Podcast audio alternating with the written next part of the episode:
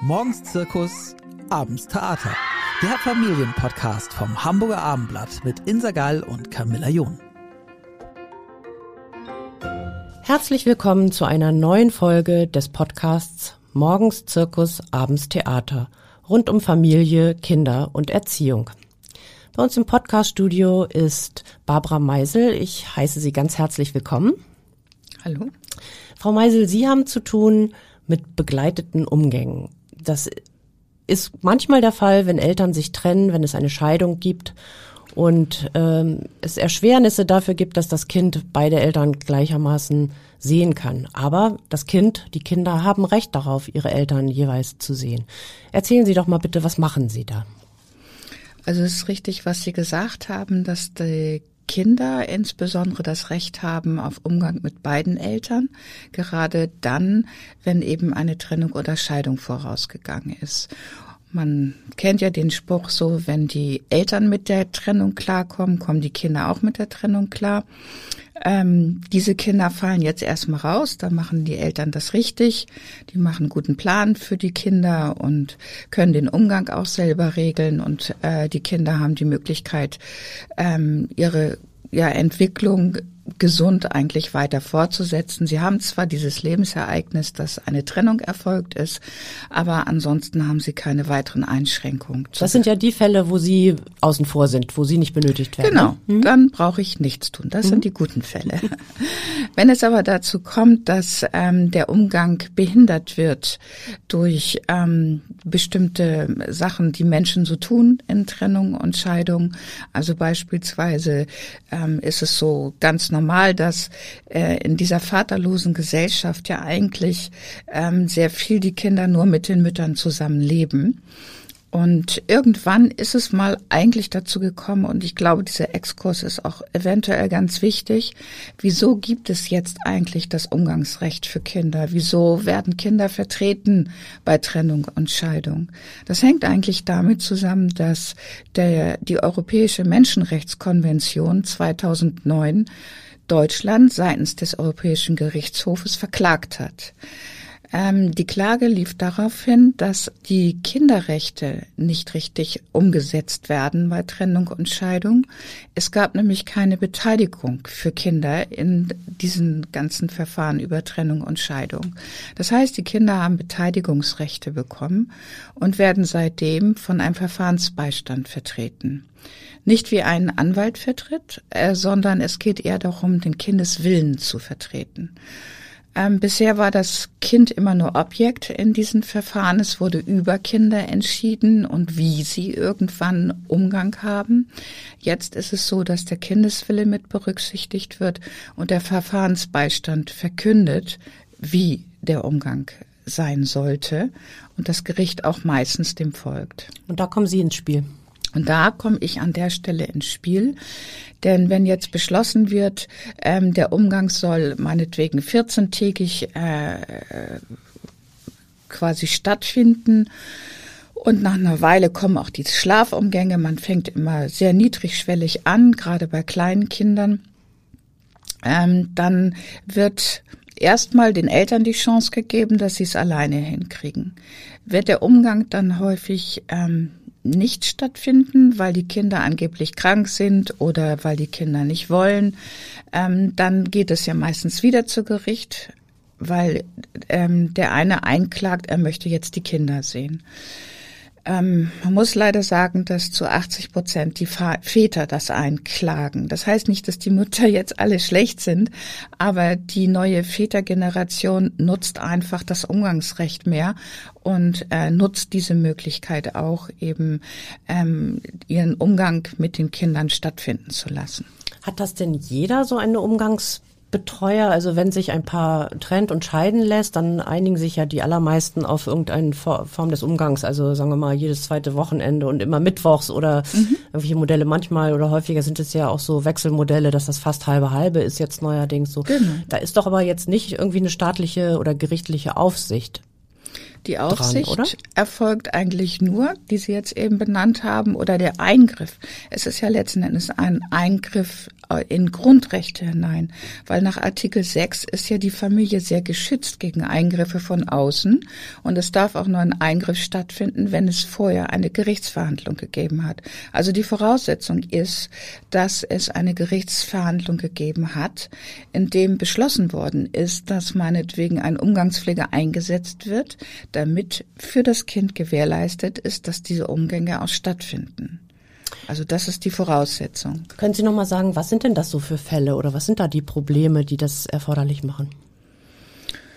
Äh, zu 90 Prozent sind das die Fälle, ähm, in denen der Vater das Kind nicht regelmäßig sieht, äh, wie es meinetwegen besprochen worden ist, sondern immer wieder es dazu kommt, dass die Kinder krank sind und der Vater sie nicht sehen kann.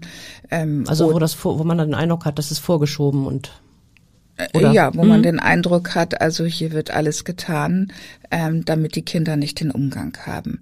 Das ist oftmals eine Not der Mütter weil sie beispielsweise noch ähm, traurig sind ähm, oder weil sie äh, der Meinung sind, äh, der Mann hat versagt und wird auch als Vater versagen.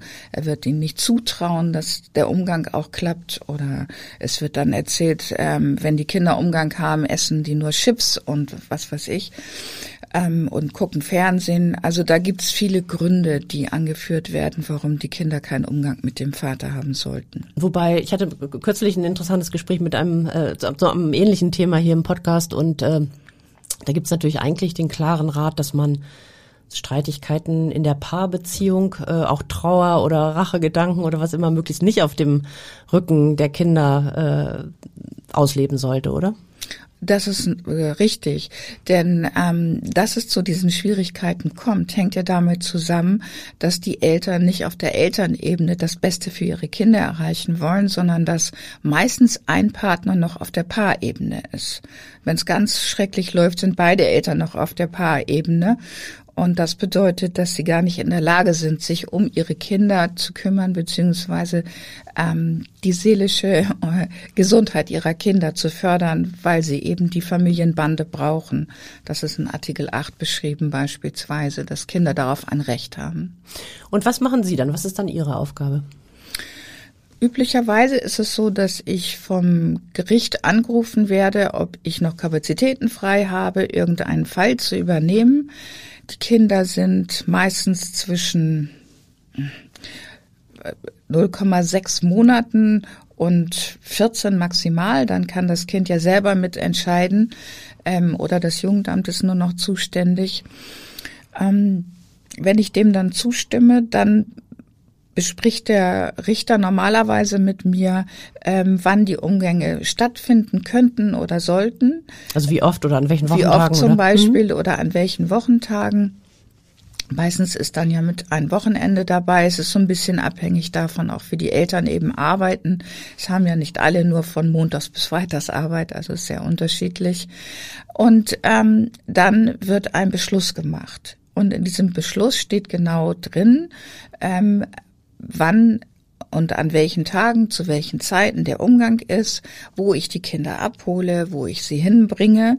Das heißt nicht nur, dass ich jetzt die Aufgabe des Chauffeurs bekomme, wie das hier klingen mag, sondern erstmal wird der Rahmen damit abgesteckt, ähm, dass die Eltern eben jetzt nicht mehr die Kinder hin und her bringen, äh, dass sie nicht mehr bei der Übergabe sich streiten können, weil das alles fällt jetzt flach und Kinder ähm, möchten ja nicht mehr, dass ihre Eltern sich streiten. Die haben schon ihre kleines Lebensereignis, dass sie getrennte Eltern haben.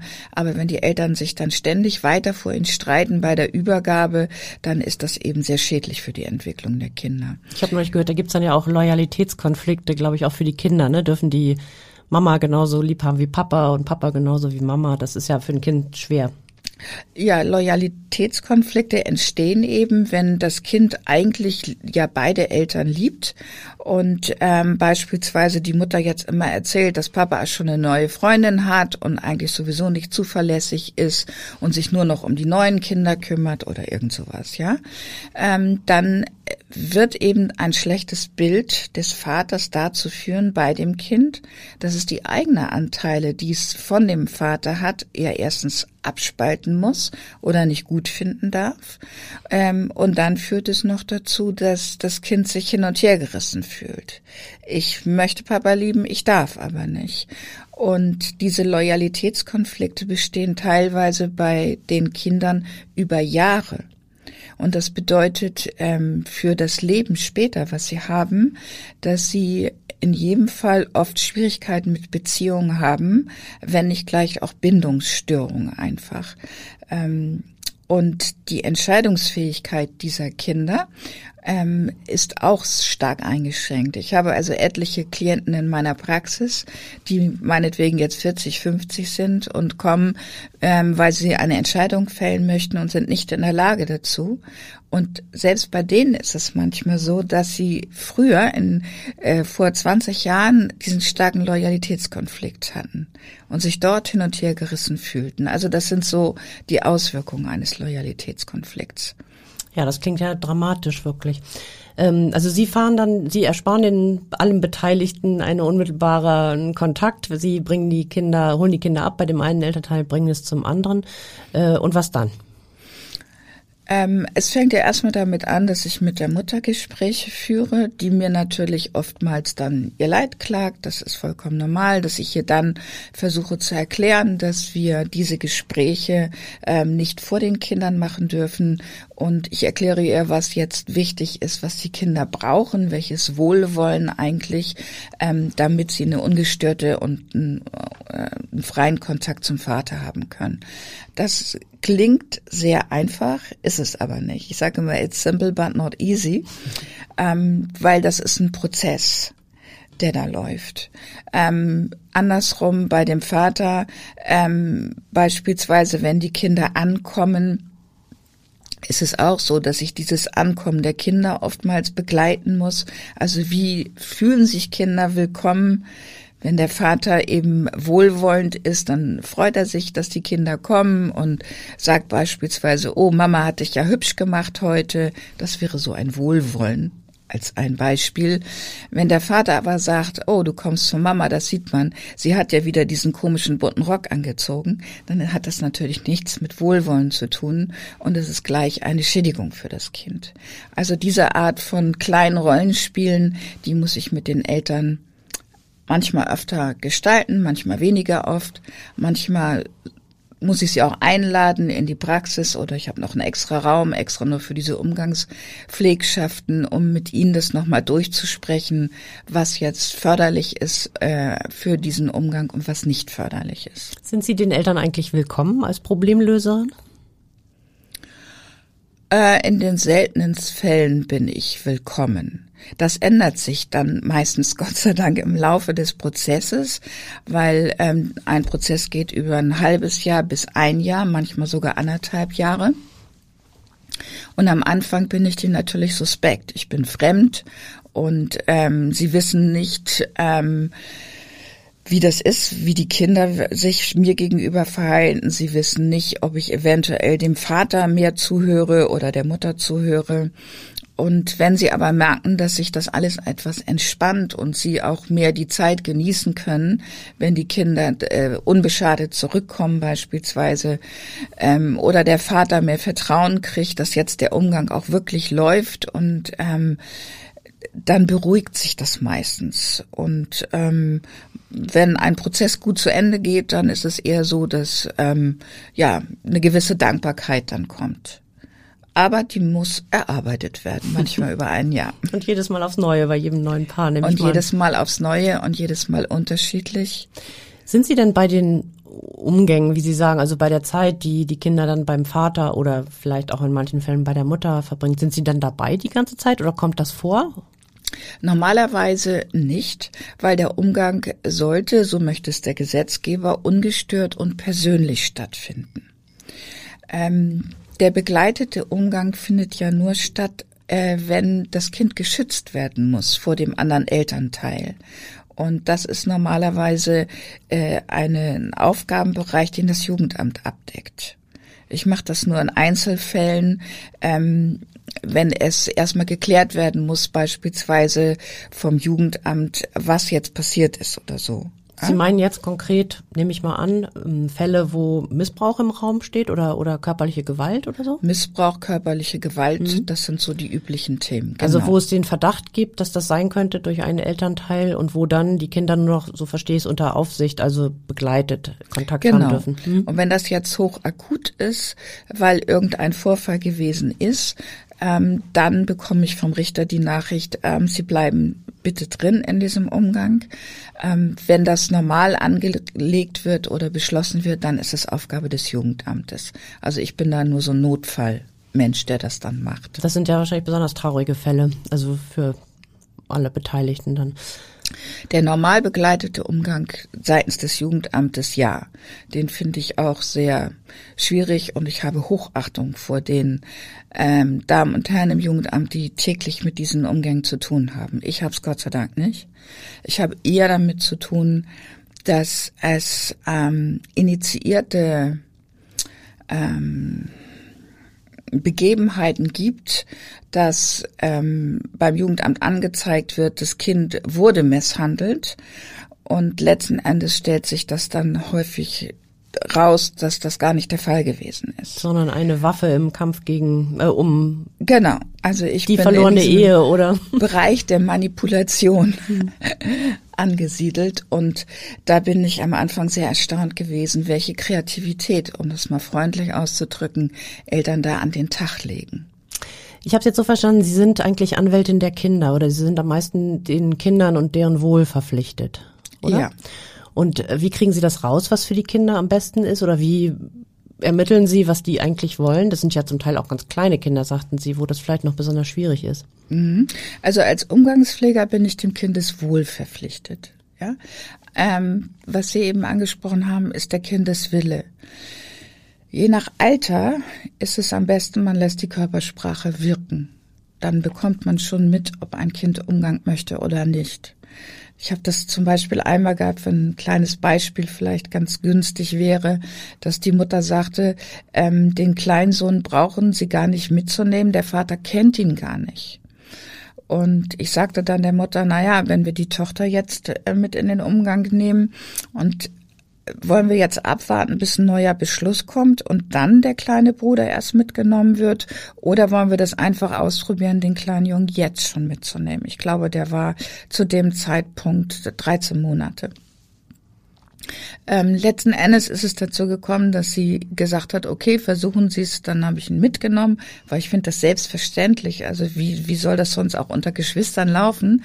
Die eine darf zum Papa, der andere nicht und kennt Papa gar nicht. Ähm, und es war da so großartig zu sehen. Es ist nicht immer so, aber dort hat es so passiert. Vater und Sohn kennen sich nicht, sehen sich und das war wie so ein Zoom zwischen den beiden. Das Blitzen zwischen den Augen ging hin und her. Man sah es ist genau das gleiche Lächeln und die haben sich in die Arme genommen, als würden sie sich immer sehen. Das also ist ja wirklich rührend, oder? Mhm. Ähm, ist da gewesen. Mhm. Alle Bindungstheoretiker würden jetzt sagen, ah, die kann gar nicht da sein. Hm, sie war da. Die Körpersprache hat es eindeutig gezeigt. Und ähm, es ist mittlerweile so, dass er den Umgang grundsätzlich mitmacht, auch bei Papa schläft. Und da ist alles, ja, hat sich wunderbar geregelt. So. Und wie ermitteln Sie das ansonsten, was jetzt zum Wohl der Kinder ist? Was, was sind da so Ihre Kriterien oder ermitteln Sie das so oder in Gesprächen mit den Kindern oder wie gehen Sie da vor? Ähm, Kindeswohl bedeutet ja immer, ob die geistige und körperliche Entwicklung ungeschadet sich weiter fortführen kann. Ähm, ich würde da immer sagen, dass das Gericht es gut weiß, ähm, was es beschließt. Das beschließt es ja auch mit dem Jugendamt zusammen. Das sind also zwei äh, Kompetente, die das Wächteramt haben über das Kindeswohl. Da kann ich mich schon drauf verlassen. Natürlich ähm, schaue ich und überprüfe ich das auch. Für mich ist dann auch noch der Kindeswille oft entscheidend, jedenfalls vor allem als Verfahrensbeistand vor Gericht. Ähm, und das ist eine Entwicklung, die kann man im Spiel bei kleinen Kindern sehr schnell erkennen. Ähm, oder über Bücher lesen. Es gibt ja viele Bücher zum Thema Trennung und Scheidung. Und wenn das Kind dann beispielsweise sagt, das ist bei mir ganz genauso, ähm, dann bekommt man schon also ziemlich schnell ein Gespür dafür, was das Kind will. Und selbst wenn die Kinder größer sind, ähm, ist es häufig so, dass wenn man sie als Kind anspricht und selber mit seinem kindlichen Anteil dann arbeitet, dass das Kind sagt, irgendwann, ähm, wenn ich aber dann mit Papa spreche, kriege ich hinterher Ärger von Mama. Also ähm, das sind dann die unangenehmen Momente. Da kriegt man fast selber Pipi in die Augen so ungefähr. Gott sei Dank kann ich mich genügend abgrenzen, aber es zeigt eigentlich, in welchem Konflikt das Kind ist. Und ähm, diese Sachen bekomme ich relativ gut spielerisch raus oder wir malen was zusammen, je nachdem, wie das Kind jetzt, wie alt das Kind ist und wie es gut ansprechbar ist. In dem Fall würden Sie vielleicht auch auf die Mutter dann zugehen und versuchen da zu vermitteln, oder? Ja, mhm. mit Sicherheit. Und wenn jetzt ähm, ein bestimmter Umgangszeit festgelegt worden ist vom Gericht, also der Vater darf das meinetwegen jedes zweite Wochenende sehen und das ist eigentlich auch so vom Gericht festgelegt, aber das Kind will nicht, was passiert dann? Dann ähm, versuche ich herauszufinden, welche Blockaden dort sind bei dem Kind. Das steht oft auch dann schon in meinem Beschluss mit drin, dass ich diese Modalitäten mitklären soll. Ähm, weil manchmal ist es so, dass das Kind ähm, in diesem Loyalitätskonflikt festhängt.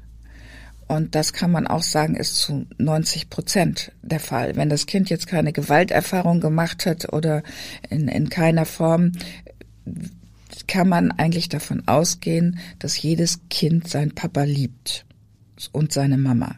Und ähm, natürlich möchten die Kinder auch, dass Mama und Papa zusammen sind.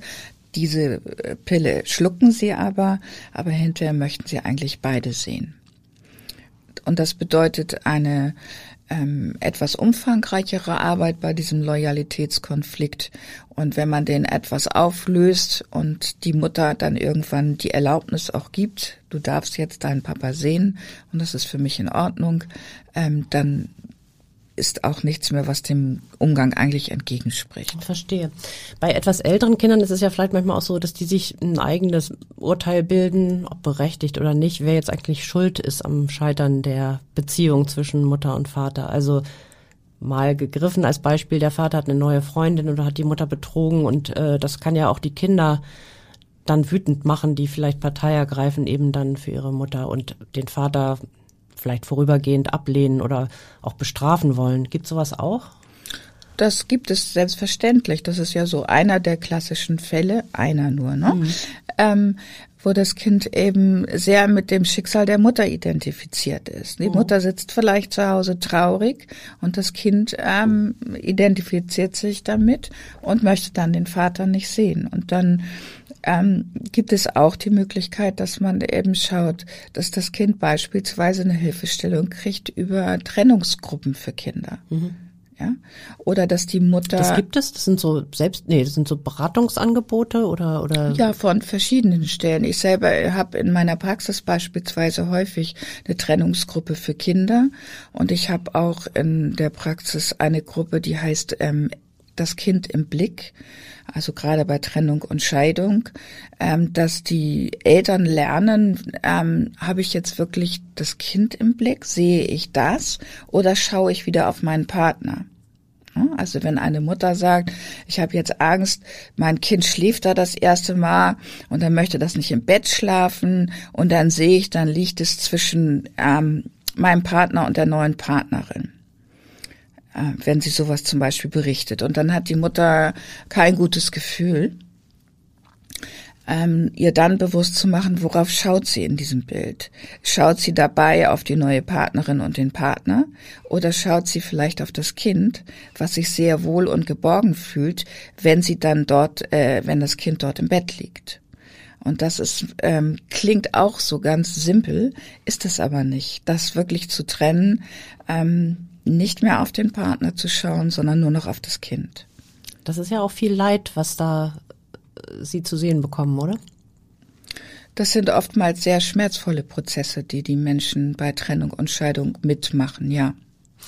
Sie haben äh, erzählt, dass es oft die Konstellation ist, dass das Kind eher bei der Mutter lebt und es dann um den Umgang ähm, mit dem Vater geht.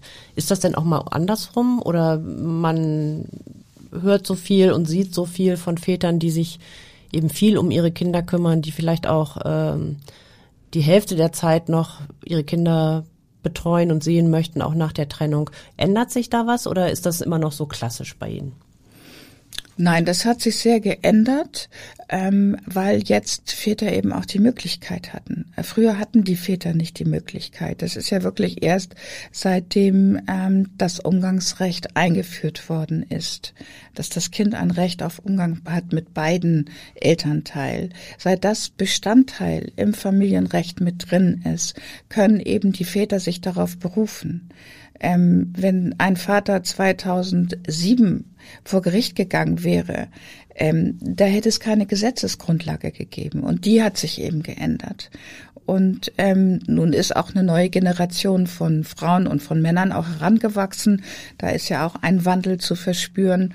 Und jetzt hat ein Vater natürlich auch die Chance vor Gericht zu erwirken, dass es sein Umgangsrecht, äh, was ein Grundrecht von ihm ist, ähm, einklagen kann. Und haben Sie manchmal auch die umgekehrten Fälle, also dass das Kind bei dem Vater lebt und die Mutter gerne den Umgang haben möchte in ihrer Begleitung? Verschwindend gering. Also ich hatte einmal einen Fall, da hat das Kind bei dem Vater gelebt, weil die Mutter eine psychische Erkrankung hatte. Ähm, und da wollte der Vater natürlich nicht, dass die das Kind die Mutter sieht. Und da musste ich den Umgang begleiten. Ähm, erstmal am Anfang, um zu sehen, ne, wie verlässlich ist die Mutter. Ähm, und da ist dann eben mal ein Fall gewesen. Aber da war es die Krankheit einer Mutter. Es ist immer noch nach wie vor sehr selten, dass die Kinder bei den Vätern leben und die Mütter dann einfach Umgangsrechte einklagen müssen. Wie lange begleiten Sie die oder wie lange ist der Prozess, den Sie begleiten? Da das ja ein Eingriff ins Grundrecht ist, ähm, ist es schon von daher klar, dass es nur erstmal sechs Monate ist, weil dann muss es neu überprüft werden. Es kann aber verlängert werden auf ein Jahr und es kann auch auf anderthalb Jahre verlängert werden. So. Aber das ist so der Rahmen. Also das ist jetzt keine jahrelange Begleitung und Betreuung. Nein, normalerweise ist das ein Jahr oder anderthalb Jahre. Und wenn es gut gelaufen ist, wie ist dann die Lage am Ende Ihrer, äh, Ihrer Zeit? Wenn es gut gelaufen ist, dann feiert man sozusagen einen kleinen Abschied. Ähm, der steht jetzt bevor am nächsten Wochenende. Da habe ich eine Familie ein Jahr betreut. Da ging das auch erst ein halbes Jahr und dann haben wir gesagt, nein, wir müssen noch üben. Und jetzt ähm, war ich zum Schluss nur noch dabei, quasi als ja, Supervisor kann man so sagen. Die haben die Übergabe und die ähm, Kindesannahme selbst gemacht. Ich habe nur noch äh, zugeschaut, Feedback gegeben eine ganze Weile. Ähm, und jetzt sind sie so profihaft in Anführungsstrichen, dass ich mich auch gut verabschieden kann. Und da haben wir jetzt am Samstag den letzten Umgang. Wir haben dann noch eine Vereinbarung gemacht, äh, wie es die nächsten Jahre bis zur Schule laufen kann. Dann muss wieder was geändert werden, das ist ganz klar, weil es ist sehr wichtig ist, dass man einen Plan hat. Natürlich kann man Pläne ändern, aber sie geben erstmal eine Struktur und ähm, für die Eltern geben Pläne dann auch Sicherheit ähm, weil für die ist die Situation auch oft neu, wenn sie sich getrennt mhm. haben.